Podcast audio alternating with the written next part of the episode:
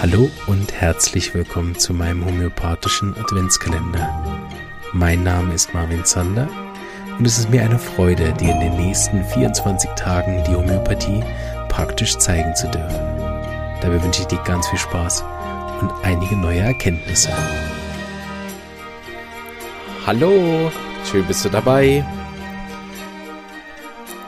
Hoffe, du genießt die Adventszeit und lässt es dir schon gut gehen und fährst auch langsam runter, hast alle äh, Weihnachtsvorbereitungen so langsam abgeschlossen und äh, ja, kannst jetzt ganz entspannt mit einer Tasse Tee dir die Adventskalendertürchen anhören.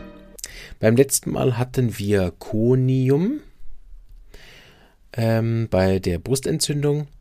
Das habe ich gegeben, wie ich schon gesagt habe, viermal, also alle 15 Minuten viermal in der C30.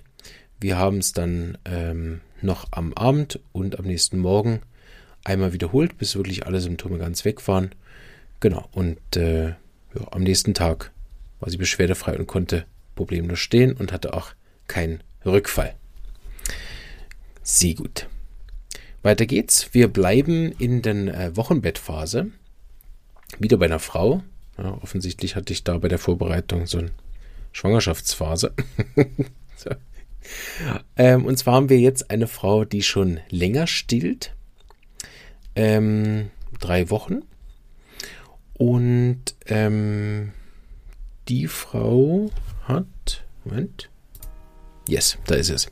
Also, ähm, die Frau leidet unter die vielen Beschwerden, die, die, mit denen sie gekommen ist. Also sie hat ähm, Verstopfungen, sie hat äh, Blähungen, sie fühlt sich erschöpft, sie schwitzt viel, sie hat Schlafstörungen, sie hat Probleme äh, mit ihrem Mann und auch das Kind schläft nicht gut. Also es war so ein Haufen an Problemen und sie hat erstmal eine Viertelstunde lang geklagt, was angeblich alles so schlecht ist in ihrem Leben. Und je länger ich dazu gehört habe, desto mehr habe ich gedacht, ja, also klingt auch wirklich nicht besonders gut.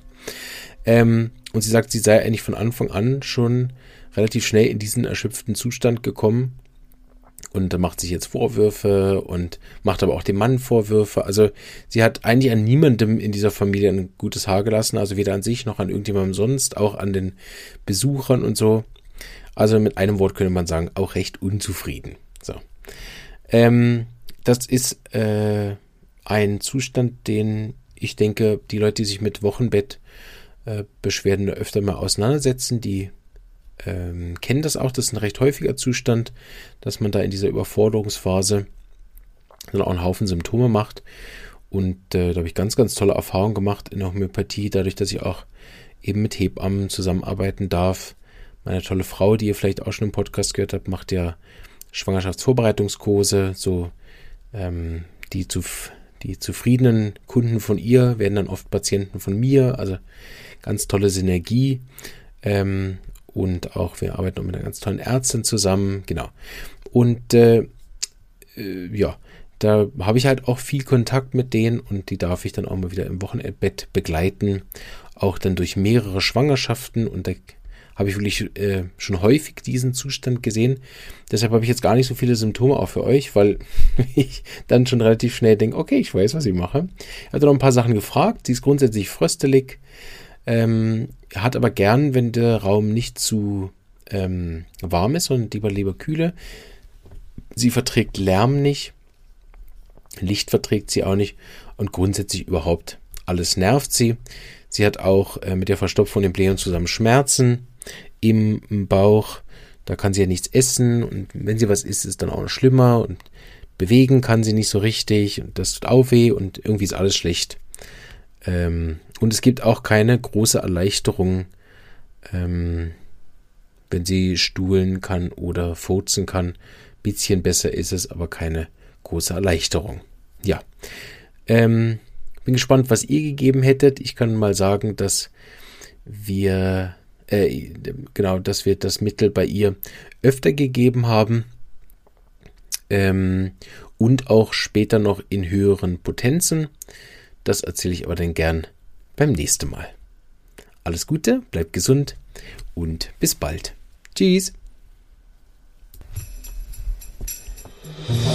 Ich hoffe, dir hat auch diese kleine Episode gefallen du bist schon ganz heiß darauf zu hören, welche Arznei die Lebenskraft dieses Menschen zur Selbstheilung angeregt hat.